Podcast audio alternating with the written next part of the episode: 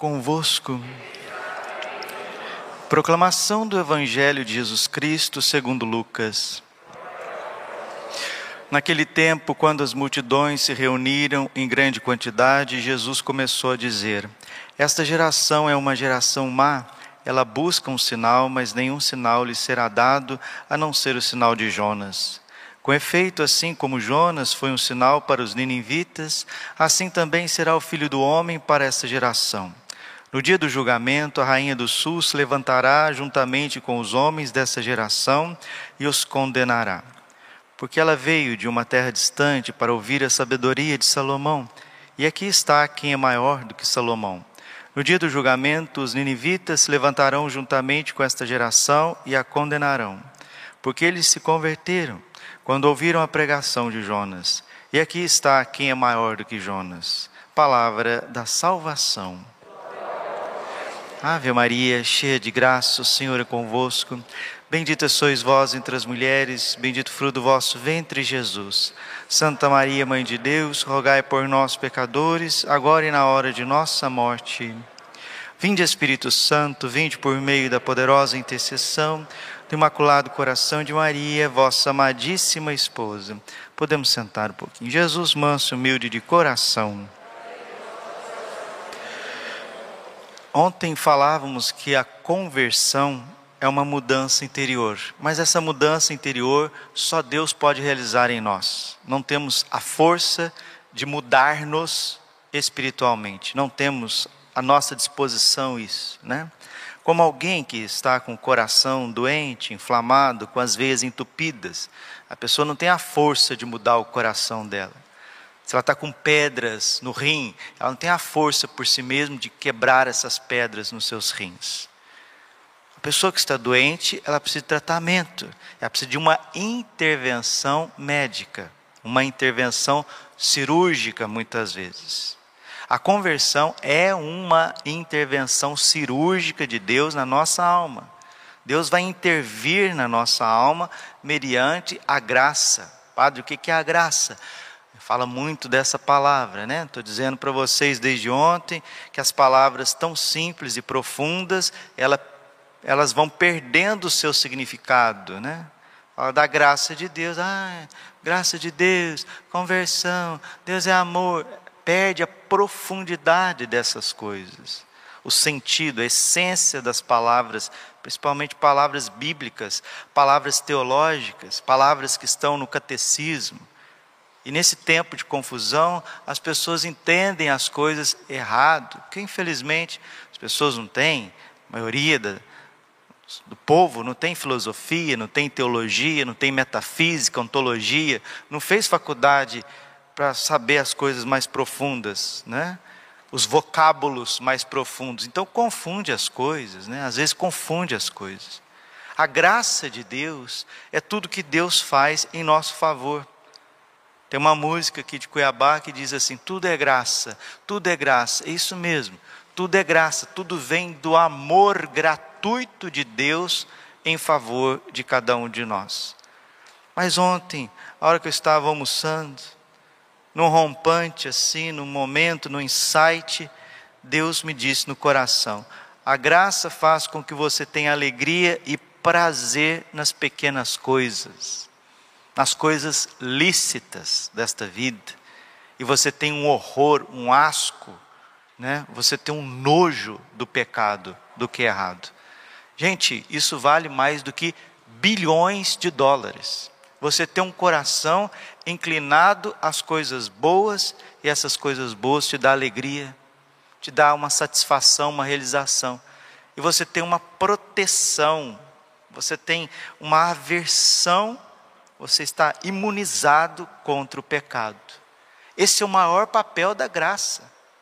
Por isso a palavra técnica, técnica, desgraça, sem a graça é isso.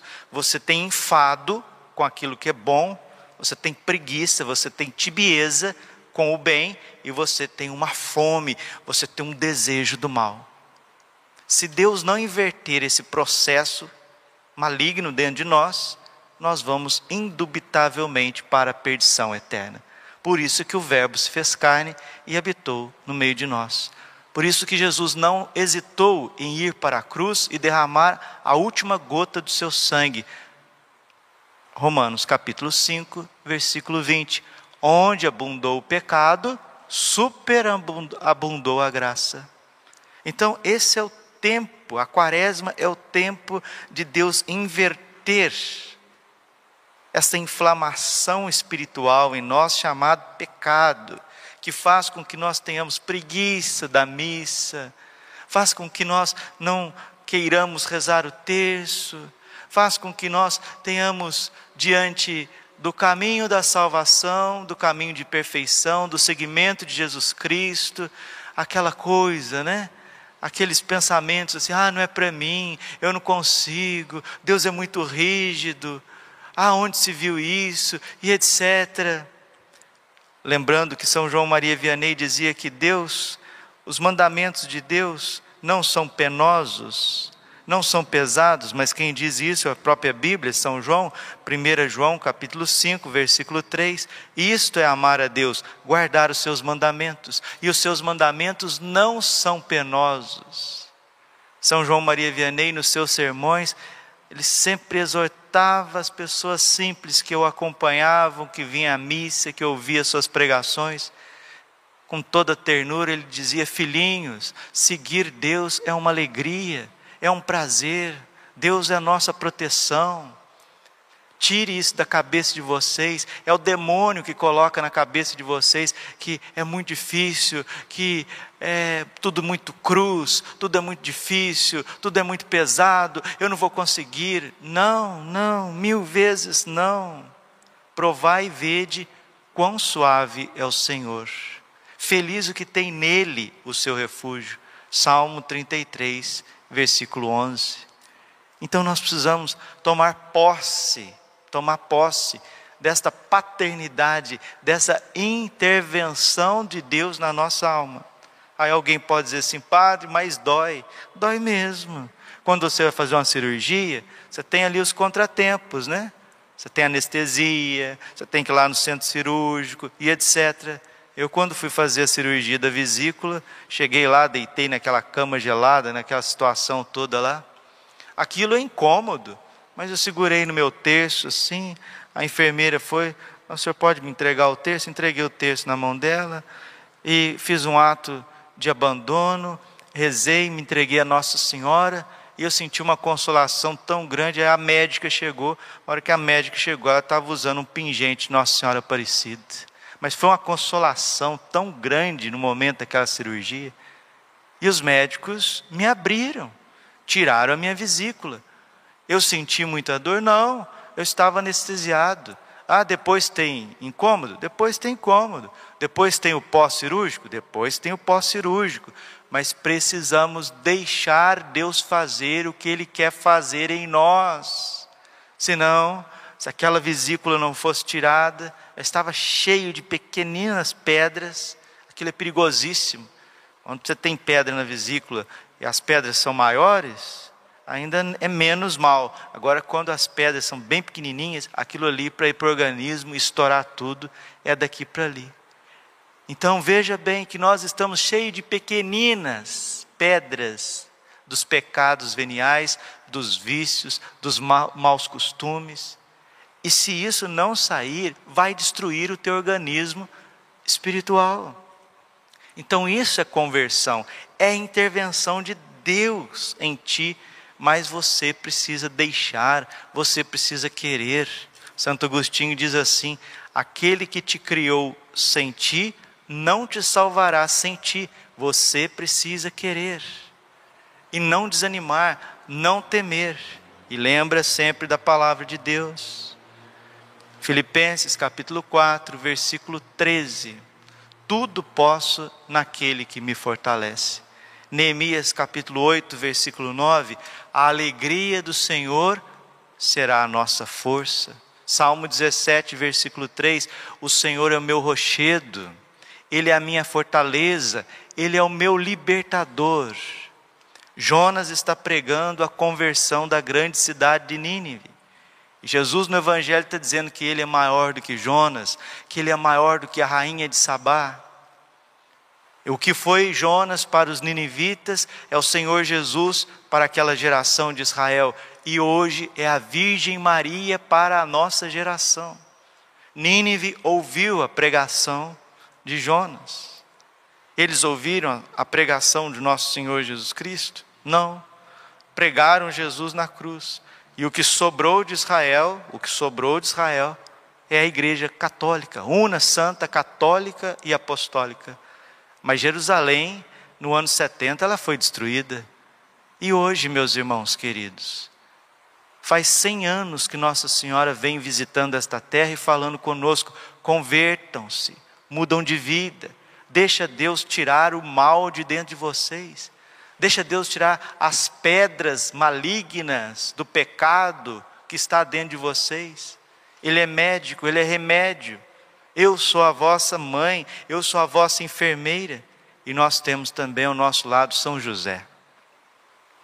São José ajudou em tudo Nossa Senhora, Jesus, menino, Jesus rapaz. São José é fortíssimo. São José é o chefe da Sagrada Família, ele é o zeloso defensor de Jesus Cristo. Quero concluir essa homilia com um trecho do livro do padre Donald Calloway, que fala desta proteção de São José. Porque nós estamos vendo as notícias, estamos percebendo que o mundo inteiro está meio que chegando num limite, certo pânico, certo medo da economia, da inflação, do desemprego, questões sanitárias, agora a gente está vendo guerras, e todos os papas são unânimes. Em tempos de calamidade, São José é mais presente e ele é mais forte. Como Nossa Senhora e Nosso Senhor Jesus Cristo precisaram de São José. Nós precisamos aprender a recorrer a São José para que ele nos socorra em tempos de necessidade e calamidade. São José Maria Escrivá diz assim: Ele, São José, protege aqueles que o reverenciam e os acompanha em seu caminho nesta vida, assim como protegeu e acompanhou Jesus quando ele era criança. É bom para vós serem como crianças, diz o anjo, disse o anjo em Aquita, a irmã Agnes. É bom para vós ser como crianças. Se formos crianças, teremos o socorro do céu. Agora, se acharmos que somos autossuficientes e cheios de defeitos, aí, meu irmãozinho, você vai desanimar com você e vai jogar esse desânimo para Deus e para o próximo. Você vai falar que é Deus, né? O que tem de gente desanimado consigo mesmo e projetando as suas frustrações em Deus e no próximo, não é brincadeira. O problema do assunto aqui é você. O problemático aqui na, no assunto sou eu e você. Não adianta a gente ficar falando de Deus, porque Deus é perfeito, Deus é luz, Deus é santo. E o próximo, muitas vezes, tem as suas debilidades, seus defeitos, sim. Ah, mas muitas vezes, né? Enquanto a gente está olhando o cisco no olho do próximo, tem uma trave atravessada no nosso desde o momento em que o anjo revelou a São José que ele seria pai do Messias, até o seu último suspiro nos braços de Jesus e Maria, São José defendeu com todo zelo a Sagrada Família. Vai defender, está defendendo, ajudando, fortalecendo a sua família também. São José sempre defendeu o seu filho de qualquer ameaça contra ele. São José era um guarda zeloso protegendo, defendendo, sacrificando tudo por Jesus e a sua segurança. São José ofereceu a mesma proteção para sua esposa, guardando seu filho como um pai zeloso, amoroso e fiel. Em algumas traduções da ladainha de São José, o título zeloso, defensor de Cristo, em latim aparece assim: Christi defensor seduli, aparece como diligente defensor de Cristo ou vigilante defensor de Cristo. Ambas são traduções aceitáveis e apontam para o mesmo fato: São José defendeu Jesus. São José defendeu Jesus. São José defendeu a família. São José defendeu o sagrado. São José defendeu dos demônios, dos perigos. Como filho de São José, você pode ter uma grande confiança sabendo que o seu pai espiritual também deseja defendê-lo zelosamente. A missão paterna de São José não terminou. O trabalho de um pai nunca termina até que seus filhos estejam em segurança na sua casa. Sua casa é o céu. No céu, São José não precisa mais guardar e proteger Jesus. Você, entretanto, ainda está não, não está no céu. Você precisa da proteção de São José. Seu pai espiritual sabe o que é prejudicial para sua alma e quer cuidar de você, ajudá-lo a chegar em casa com segurança. São José nunca o abandonará. Seu papel é confiar em seus cuidados diligentes e nunca olhar para trás. Quem olha para trás vira uma estátua de sal. Quem olha para trás tropeça, cai no buraco. O Beato Guilherme José Chaminade diz assim: Nosso destino está nas mãos de José. José é o guardião de seu senhor e esposo de sua rainha. José é o pai adotivo de Jesus e o chefe da Sagrada Família. Em sua bondade se dignou aceitar como seus filhos, todos nós, permitindo-nos assim chamá-lo de Pai. E continua o Beato: o nome de José será um nome de proteção durante toda a nossa vida. E o venerável Nelson Becker diz assim: como cristãos, devemos honrar a São José, agradecer-lhe por sua proteção, rezar para ele com fervor e confiança, esforçar-nos para reproduzir em nossa alma a conduta das suas virtudes que ele praticou com tanta perfeição. E o Beato Chaminade conclui: Quão felizes e abençoados são aqueles a quem tu, São José, amas e a quem tomas sob a vossa proteção. Então, meus irmãos queridos, vamos confiar a conversão do nosso coração, da nossa casa, da nossa cidade, a conversão dos membros da igreja a São José. Nínive converteu, não foi destruída. Será que a nossa geração vai ouvir a pregação que vem do coração de Deus através dos seus profetas, através da profetisa maior, a Virgem Maria, ou também seremos destruídos? Como diz aquela canção, a decisão é sua. Voltemos ao coração de São José, olhemos para a sua bondade, recorramos a ele cada vez mais. A palavra de Deus, ela tem uma força transformadora e é através dela que vai vir a nossa cura, nossa transformação e conversão. A gente se alegra muito porque nós estamos é, gravando as homilias e publicando as homilias para o Brasil inteiro e vai até fora do Brasil. Mas uma coisa é certa: alguns canais, alguns canais começam a pegar trechos de homilias, colocar títulos sensacionalistas, imagens sensacionalistas. Isso não agrada o coração de Deus e também não agrada o meu coração como pregador, como sacerdote católico e evangelizador.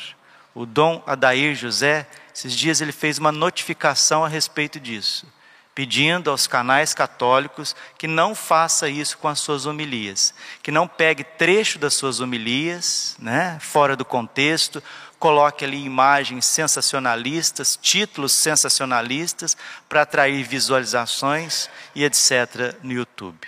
Eu quero fazer um pedido também expresso aqui, que isso não seja feito com as minhas homilias. A palavra de Deus, ela não pode ser motivo dessas coisas. Quer colocar a homilia? Pode colocar. Homilia completa, né? do começo ao fim, com o título que eu coloco com a imagem que eu coloco. Pode reproduzir, tem importância. Agora, usar a nossa homilia, a pregação que não é nossa, é da igreja, para fazer esse tipo de desevangelização, isso não agrada o coração de nosso Senhor Jesus Cristo. Isso não agrada a Virgem Maria com as suas profecias, com a sua palavra, com a sua mensagem. Não agrada São José, que é o zeloso defensor da igreja. Eu agradeço muito aqueles que vão ouvir, agradeço muito e espero ser atendido para a maior harmonia e graça de Deus. Glória ao Pai, ao Filho e ao Espírito Santo, como era no princípio, agora e sempre. Amém. Cantemos o nosso ofertório.